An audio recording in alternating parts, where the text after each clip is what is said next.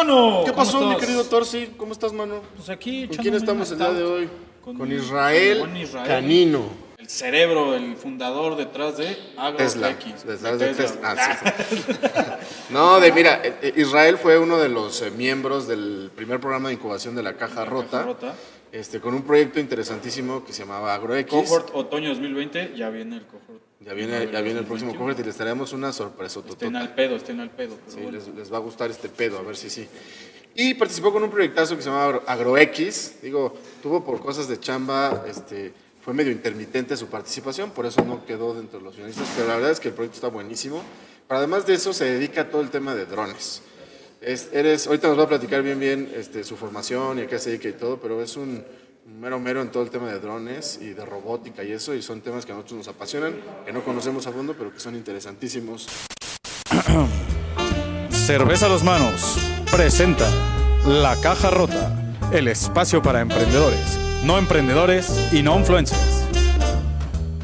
Y entonces, mi querido Porci, vamos a empezar a los podcasts con una nueva sección que tiene que ver con las noticias del mundo de los negocios, del emprendimiento, de todas estas cosas.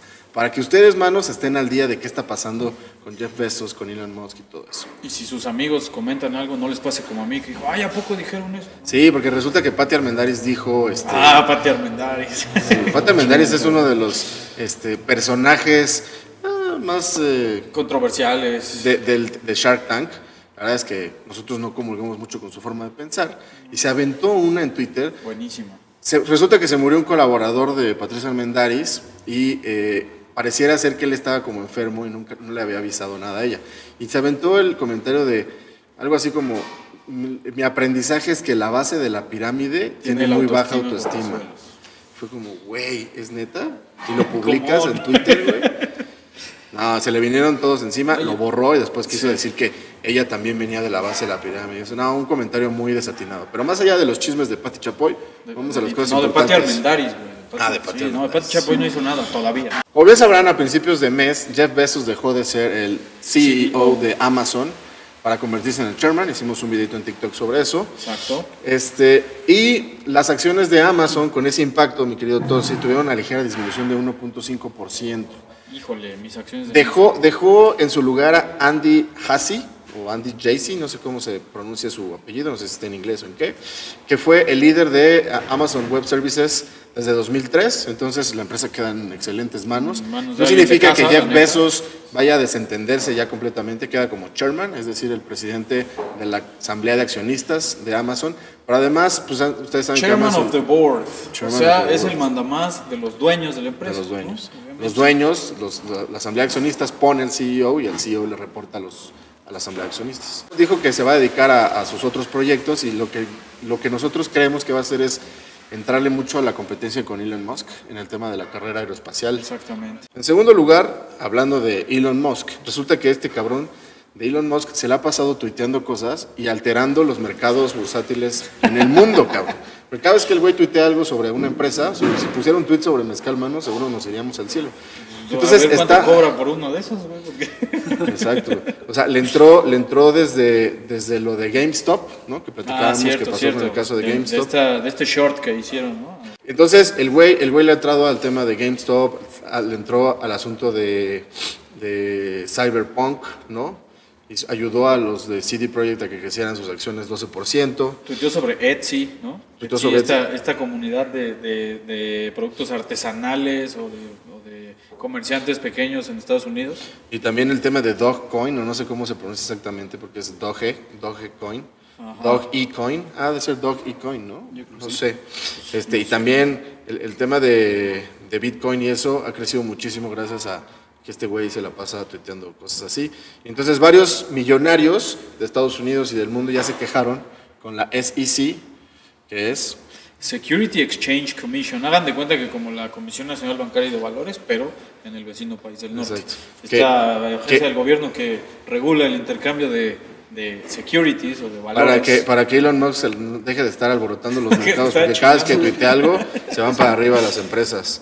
¿Qué tiempos vivimos en que un pinche tweet puede mover el valor de las acciones de una empresa? ¿no? Esa es una buena reflexión.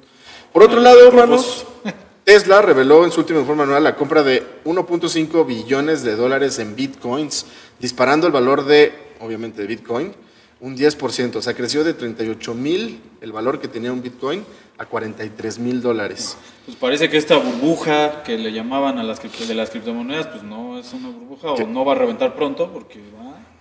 Pues quién sabe, si igual un en ratito. Elon Musk tuitea otra cosa y se va para abajo. Dice que, que es una burbuja, ¿no?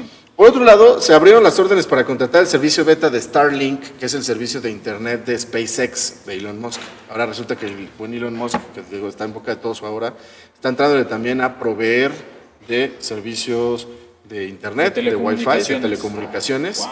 Este, y entonces ya se abrieron las órdenes para contratar el servicio. Se llama Starlink, es el servicio de Internet de SpaceX, mi querido Orsi.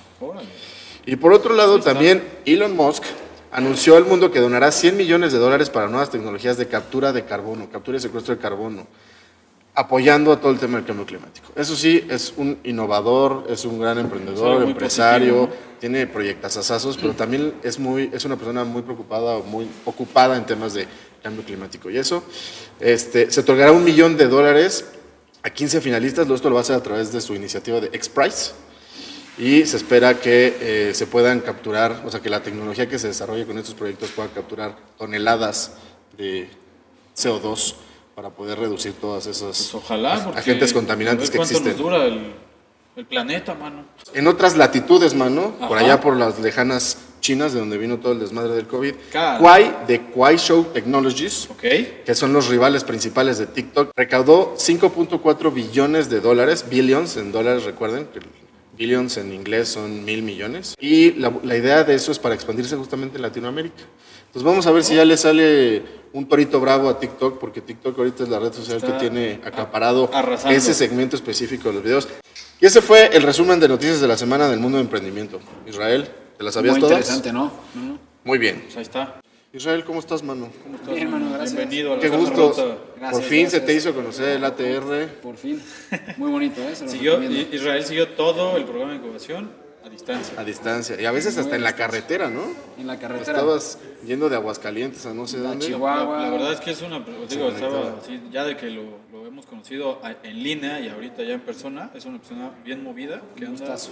En chinga. con Sí, los cabrón. drones. Joven, ¿Qué, qué edad tienes? emprendedor, sí. Tengo 25 años. No mames, ¿neta? Sí, es un, Verga. es un, No, este, sí está cabrón. niño. 25 años, sigo en pañales. Muy bien, no, pero, No, pero Pañales está ya está haciendo un montón de todo lo cosas. que has Ahora hecho, sí, platícanos, Israel Canino. ¿Qué estudiaste? ¿A qué te dedicas? ¿Cómo estás? ¿De dónde viene este, este interés por andar volando avioncitos de ¿Drones? control remoto? Pues bueno, yo soy ingeniero en robótica Ajá. por parte del TEC de Monterrey. Ok, ¿De aquí de la Ciudad de México? Del Estado de México. Ok. Eh, apenas terminé mi maestría en gestión de la ingeniería, hace un par de meses aproximadamente. Y pues bueno, todo el tema del emprendimiento y toda esa parte salió en la carrera, ¿no? Estudié robótica, me metí a diferentes cursos, diferentes laboratorios en el TEC. Ok. Y me di cuenta que lo mío eran los drones. Prácticamente dije, pues me quiero dedicar a esto, me gusta mucho, no en la parte de hobby de volarlos, sino Sí, no. todas las aplicaciones que pueden tener es algo increíble. Sí, porque la gente, perdón que te interrumpa, la gente asocia mucho el dron como pues, el juguetito, ¿no? Pero los Como drones... lo que usan los fotógrafos para, to- Ajá, para tomar un video chingón. Pero más allá de tomar un video o una foto chingona, tiene un montón de aplicaciones que ahorita nos va a platicar de lo que hace. Exacto. Además, Entonces- digo, no más agregar rápido Dime, dime. antes de entrar en la materia. O sea, eh, este, esto es una aeronave, entonces tiene un tratamiento legal específico. Además. Y esa es otra cosa muy, muy interesante. Que yo digo, siendo este, abogado, pues la neta, Abogado listo no para el sé, caso. güey. Yo estoy listo para el caso. Pero, no para el caso de la aeronáutica. No, a ese tema sí no le sé nada. Sabe más el buen cráneo, que es, este, es piloto aviador. Cráneo, lo piloto aviador, sí. Pero bueno, eh, entonces, dale. Entonces, este, empiezas en la carrera a interesarte por el tema de los drones, pero en cuanto a aplicaciones, este, pues, eh, ¿cómo decirlo? Eh, Más como para la industria. más industriales, ¿no? Y entonces, de ahí nace, ¿qué, ¿quién nace primero? ¿Sky Airlines? No. ¿Cómo? ¿Skylights? Skylights o Sky Aerosky. Aerosky. Pues como ¿Cómo tal, empieza? primero, pues nace como la empresa se llamaba Sky Precision, de hecho la razón social se llama así. Posteriormente, cuando quisimos registrar la marca, en un principio no nos dimos muy mal, obviamente si hubiera entrado al curso antes, a, a la incubadora antes, obviamente no hubiera pasado eso, no hubiera pasado esto, pero bueno, cuando quise registrar la marca, me Ya di cuenta estaba. que ya estaba, ¿no? Fue, órale, Ok. pues ¿qué hago? Entonces vimos para registrar otra marca, aunque la razón social ya tenía ese pedo. nombre. Pero bueno, pues no pasa nada. eso. Muchas empresas Hay funcionan muchísimas así. marcas que pues, son Mientras, mientras ya la marca comercial sí esté empresa. homologada, perdón, sí, mientras la marca comercial sí esté homologada con pues, el sitio y las redes sociales y todo. No hay tanto pedo que la razón social esté distinta a la marca. Pero sí, pero sí, lo que dice Israel es importantísimo, se lo recalcamos siempre en el programa. Este, antes de crear cualquier cosa, logo y eso, echemos un vistazo a ver si la marca está disponible, si, las páginas, si la- el dominio está disponible, si las redes sociales están disponibles, para que homologuemos todo y tengamos esto. Entonces, pregúntele, pregúntele al que sepa, no se brinque, no, no, no Sí, por ahorrarse unos pesitos, luego se pierden años y dinero. Sí, porque además los trámites ante el INPI y esas cosas, sabes, esa gestión este, no, es, no es pronta, o sea, no es expedita. ¿no? Exacto, no, O sea, no, tarda, tiene tiempos. Entonces, si te hacen alguna, algún rechazo o algo, es volver a empezar y volver a echarte otros seis meses. eh, Y más lana y así. Sí, sí, por eso bueno. conviene consultar a los expertos. Pero bueno, entonces empiezas con Sky Precision. Resulta que... La empresa se llama Sky Precision. SASB. ¿Hace cuánto, SASB. ¿Hace cuánto empezaste con ese rollo? Es, eh, hace, hace como año y medio Órale. aproximadamente. Y Ya tienes dos marcas registradas, una que Sí, es Sky. una Aerosky, que es Aerosky. tema industrial. Eh, damos soluciones con drones en temas de agricultura, construcción, ciertas cosas de publicidad, Ok. eh, seguridad también. Y nace la otra que es Skylights, que es este, un show de luces con drones.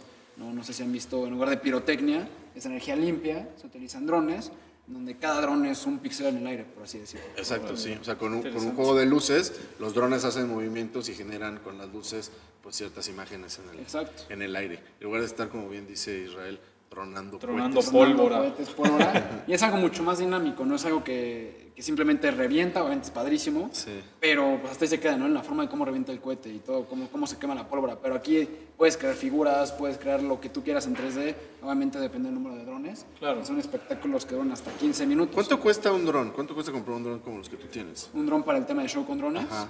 eh, aproximadamente como unos, cada uno como unos 50 mil pesos. Oh, son, son caros. sí es una feria, mano. Sí, es una, es una lana. Y, y los, y los drones que están, eh, bueno, digo, pasando un poco a ese tema, el, eh, para el tema de la industria, o sea, dices que para la agricultura, pero ¿hay alguna otra industria que use drones para algo? Digo, perdón, yo soy súper neófito No, en claro. el tema.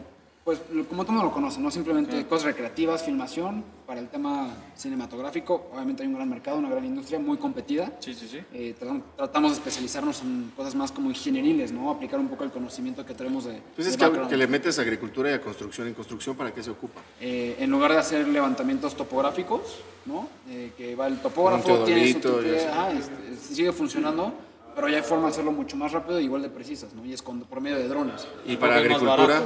Es un poco más barato y te ahorras el tiempo, una quinta parte en de tiempo más o menos. muchísimo, Sí, cabrón. Y más entregables, otra perspectiva que antes no te puede dar el topógrafo.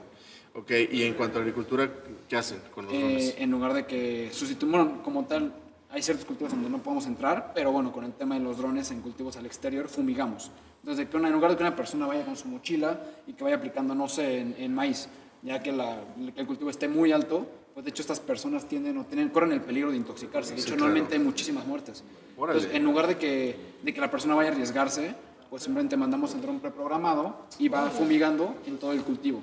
Esa parte es la que yo te quería preguntar. Supongo que hay un tema de programación ahí, ¿no? Claro. O sea, hay una interfaz, un código. ¿Cómo funciona la programación con, con drones, para drones? Depende mucho de la aplicación, pero para cada una de las áreas ya tenemos, contamos con una interfaz. Obviamente, Y esa Entonces tú, es- digamos, es- programas, es- dices, el dron va a hacer esto, o sea, va a subir estas coordenadas, se va a mover así, tal, tal, tal, que le pones play y el dron lo hace. ¿Esa, esa interfaz es licenciada o es, o es este? No, es abogada, Es, abogada. es ingeniera. Es, es maestra, es doctora. No, o sea, es un licenciamiento o es algo que desarrollaron ustedes. eh, en los proyectos que utilizamos para agricultura, todos son de la marca DJI, somos distribuidores como oficiales de esta marca. DJI, DJI, sí los ubico. que Entonces ellos tienen su propia interfaz. Exacto, ya nosotros Te implementamos. programas en ella. Exacto, en ella. Para otras aplicaciones tenemos probablemente algunas interfaces nuestras o desarrollos nuestros o en colaboración. Para el tema de Show con drones estamos colaborando con una empresa de Estados Unidos que se llama Birch Aero. Y con ellos eh, trajimos el primer show con drones a México. De hecho, somos pioneros. Órale. El primer evento que hizo en México fue en el 2019 en- en el Festival Internacional Globo. Y fue con ellos, pero fue una primera empresa. Entonces, a raíz de ahí, pues, obviamente, nace Skylights. Y con esta empresa de Estados Unidos estamos colabora- colaborando en seguir desarrollando. ¿Qué posibilidad hay que para el próximo cohort hagamos, metamos con un dron una caja, así, entre, mientras todos están aquí, caiga del cielo la caja y la agarramos a batazos y la rompamos para que todos entendamos que Hay que romper hay que la romper caja. la caja.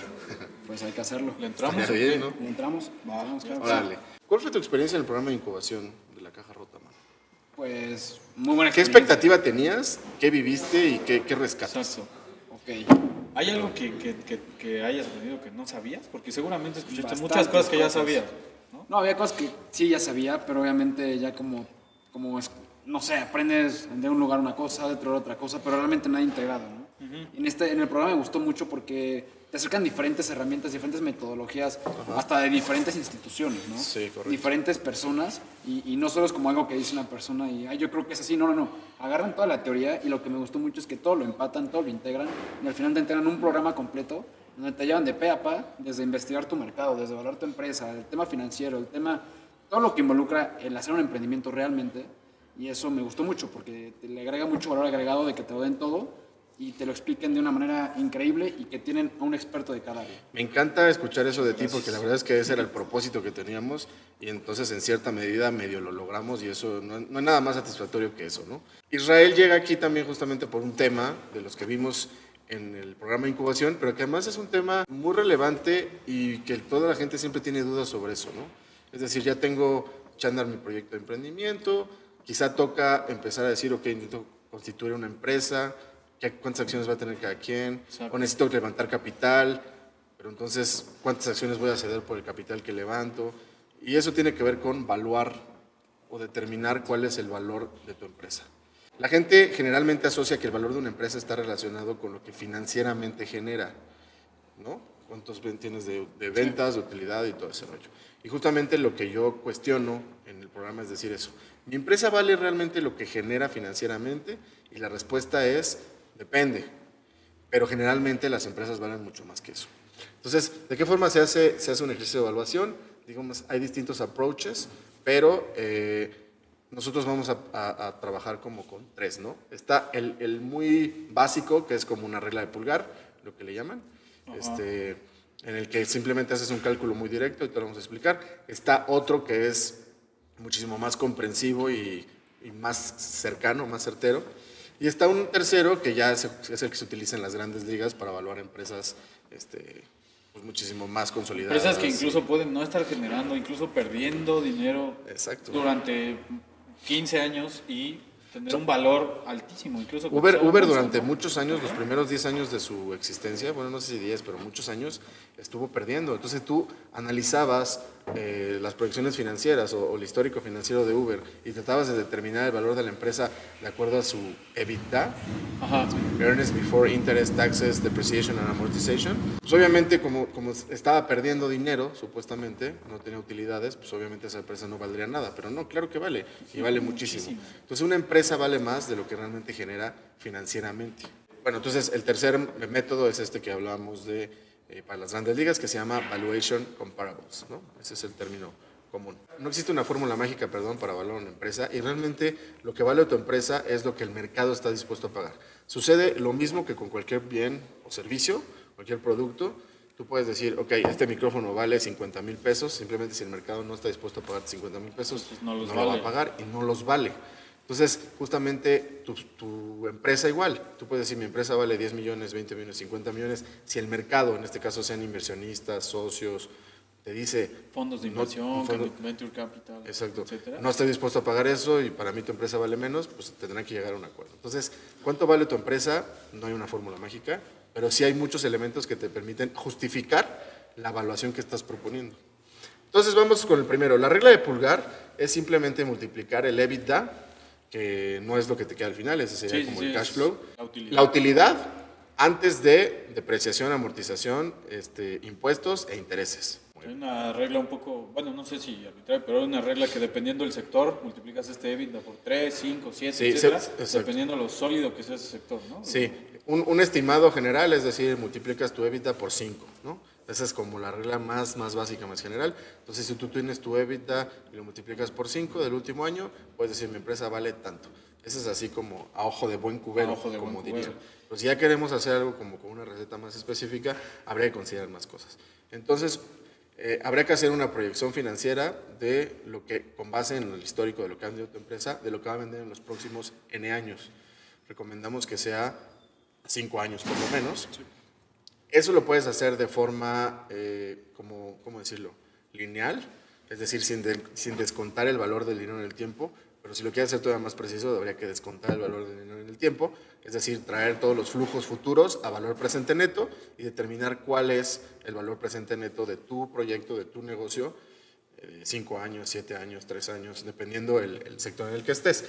Por ejemplo, en el sector eh, restaurantero y eso, pues puedes trabajar entre 3 y 5 años, pero si ya estás hablando de algo inmobiliario o tecnología, te puedes ir a 7 o hasta 10 años, ¿no? ¿Por qué? Exacto. Porque los proyectos valen obviamente muchísimo más. O sea que si yo tuve un EBITDA de 300 mil pesos y estoy en el sector tecnológico, entonces mi empresa vale 3 millones 3 de pesos. millones de pesos. ¿Ok? ¿Ok? Ese sería como regla del Sencillo, pulgar. La regla del pulgar. Ahora, recordemos que, por ejemplo, WhatsApp, cuando fue comprada por 18 mil millones de dólares, pues no generaba ingresos no suficientes, pues, contra los costos que tenía. Pero la empresa se evaluó en 18 mil millones de dólares. ¿De dónde salen esos 18 mil millones de dólares? Toda no? la información que tiene esa empresa de todos sus usuarios. Knowledge is power, ¿no? Entonces, Exacto, entonces- no todo vale lo que genera financieramente. financieramente. Exacto. Y eso es lo que muchas veces chocamos nosotros que tratamos de decir a la gente, pero la gente es como muy lineal. Cuadrado. Entonces, cuando ya tú sacas el valor presente neto de tu proyecto, hay que considerar ciertos elementos que le van a agregar valor a tu empresa. Porque si tu empresa está perdiendo dinero, pero tienes muchos activos, pues la empresa vale lo que valen los activos. ¿Qué, qué cosas se pueden considerar ahí? Capital invertido, activos, activos físicos, este, tanto tangibles como intangibles. Este, y dentro de los intangibles puede ser el know-how, ¿no? Por ejemplo, si tú tienes un restaurante con una receta secreta muy especial, pues esa receta secreta vale algo, ¿no? No es lo mismo los pollos X que los pollos del Kentucky Fried Chicken. Bueno, y también hay que secreta. atender a- a- otra vez al mercado, ¿no? O sea, a lo mejor tu, tu receta secreta es muy demandada en el mercado, ¿no? Entonces, por eso, o sea, es lo mismo que pasa con cualquier intangible, con la marca, con un- una patente. A eso voy. Entonces está el know-how, está la atracción, eso pasó con WhatsApp. Digo, güey, tengo esta plataforma de comunicación en la que tengo millones y millones de usuarios, pues eso vale algo, ¿no? Si tienes tracción, si tienes usuarios, si tienes descargas, si tienes este, socios, o sea, socios de que es un club, ¿no? Y tienes muchos Si tienes asociados, drones de 50 Si tienes muchos drones, drone. obviamente, pues esos son activos fijos directos, ¿no? Pero, por ejemplo, él tiene cierto know-how de programar, en, por ejemplo, en las interfaces de, de, de JI, entonces pues eso vale también, ¿no? La siguiente es valor de marca, si tu marca es reconocida. Hablábamos que no es lo mismo poner este, unos pollos el Porci que poner un Kentucky Fried Chicken, los porque el valor de la son marca... famosísimos, güey. Sí, buenísimos. Pero- este, los pollos del Porci son, son él, nada más, Sí, ¿no? él y el otro, Enrique. El- el- nuestro querido Nuestro querido Plumas, nuestro querido Evo Morales. Evo Morales mexicano. Evo, Ahorita les vamos a poner una fotito ahí para que lo conozcan.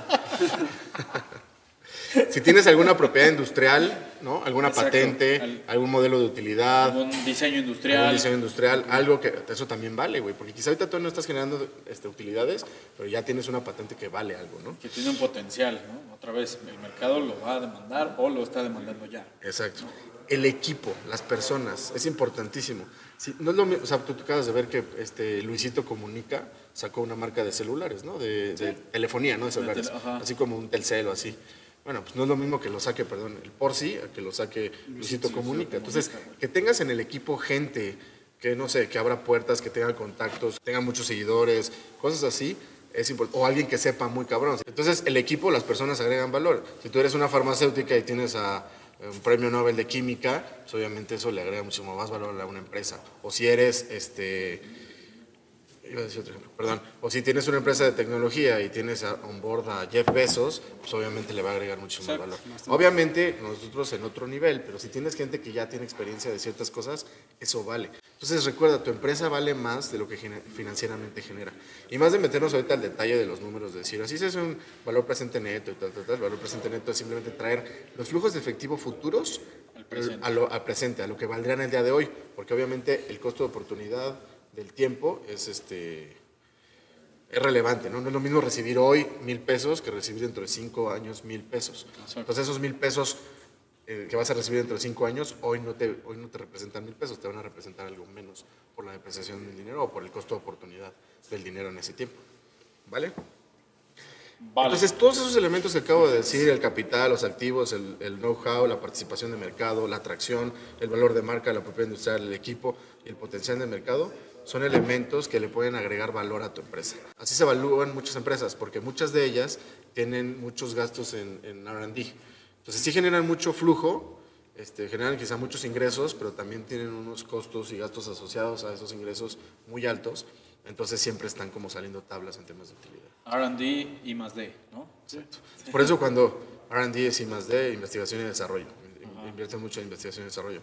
Entonces, por ejemplo, cuando vemos programas de Shark Tank en donde, ¿cuánto vendiste el año pasado? No, pues vendí 500 mil pesos. ¿Y estás volando tu empresa en tan? 30 Pues es millones, que, ¿cómo se o sea, esa es, una, esa es como una aproximación muy, muy directa, o sea, muy, Muy laxa. simplista, ¿no? muy, exacto, muy simplista, simplista. Cuando es un tema multifactorial. Sí es importante el nivel de ingresos, obviamente, sí son importantes las utilidades, pero hay muchas cosas más que agregan valor a una empresa, mi querido Israel. ¿Te quedó más o menos claro? ¿Ya vas a poder armar la evaluación de tu empresa? Sí, claro, mucho más, tengo muchas más armas y como comentaba, no hay, hay cosas que no como que tú dices, güey, ok, solo cuánto vendo, cuánto tengo de activos, pero hay muchos otros factores que, que son muy importantes evaluar, ¿no? Y el último, que se me olvidó mencionar, es el tema del Valuation Comparables, que simplemente lo que tienes que hacer es compararte con una empresa que esté en tu mismo mercado, en la misma industria, y con base en sacar un coeficiente entre las, los ingresos, el valor de la empresa y los ingresos que genera esa empresa con la que te vas a comparar, Exacto. o el número de empleados y el valor que tiene esa empresa con la que te vas a comparar, tú sacas un coeficiente. Pero lo vas a hacer con varias empresas del mismo ramo, del Exacto, sector. de que estén Y en de el ahí- rango de la tuya. y de ahí vas a decir, ok, mira, esta tiene el coeficiente de, de entre, la- entre el valor de la empresa y su revenue, va de aquí a acá, en estas cinco empresas. Entonces ya después ese vas a escoger un valor entre ellos, un promedio. Entonces, si el coeficiente va de 1.2 a 1.9, vas a decir, ok, su promedio será 1.5. Ahora ya te vas contra tu revenue y dices, ok, si mi revenue es de este tamaño, entonces yo lo multiplico por este coeficiente y me va a dar un valor estimado de la empresa. O sea, no es como la gente que en TikTok nos pues, empezó que- a atacar ajá. diciendo, oye, entonces yo, mi, mi puesto de hamburguesa se puede comparar con Burger King. Sí, pero lo que tienes que hacer es, Burger King genera tanto revenue y vale tanto. Sacas un coeficiente de uno punto tantos. ¿Tú cuánto revenue generas? Tanto. Ah, pues multiplicas por ese coeficiente y tu empresa va a valer algo Exacto. comparándote con otra, pero no porque valga lo mismo que la otra. Por supuesto que no. Sino que lo utilizas para compararte. Pero es un método válido. Recibimos mucho, no odio, recibimos mucho amor de nuestra comunidad tiktokera, donde nos decían, entonces si yo tengo una empresa de mensajería, ¿me puedo comparar con FedEx? Pues sí, si lo haces bien, O sea, te puedes Puedes comparar, compararte con FedEx. comparar, pero cada quien en no vales lo mismo que FedEx, por supuesto Exacto. que no. Te estás comparando con FedEx, pero no vales lo mismo que FedEx. Exacto. Son Cada uno a su escala, ¿no? También. En su escala, exacto. Nos, en- nos encanta que un, una- un mexicano joven, emprendedor y todo esté, además en estos temas, ¿no? De robótica, de, de mecatrónica, de ingeniería, de asuntos de vanguardia. Israel, muchísimas gracias, Sí, mano, Israel, por estar, muchas gracias por con estar nosotros. aquí, mano. Por sí, es un gusto Es un volver gusto, a como estar siempre, contigo, man. señor Don Pepito. Gracias. Nos vemos en la próxima. Adiós. Que está bien.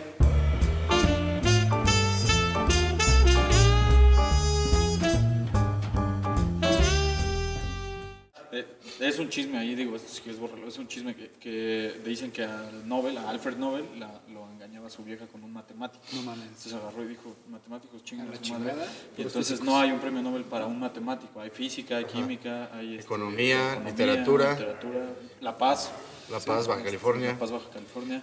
y, este, y entonces todo el gremio científico dijo, no, pero pues debe haber alguien premiado por, el- por ser un buen matemático. Entonces Miss la medalla Fields. Fields es, la, es como el premio Nobel para un matemático.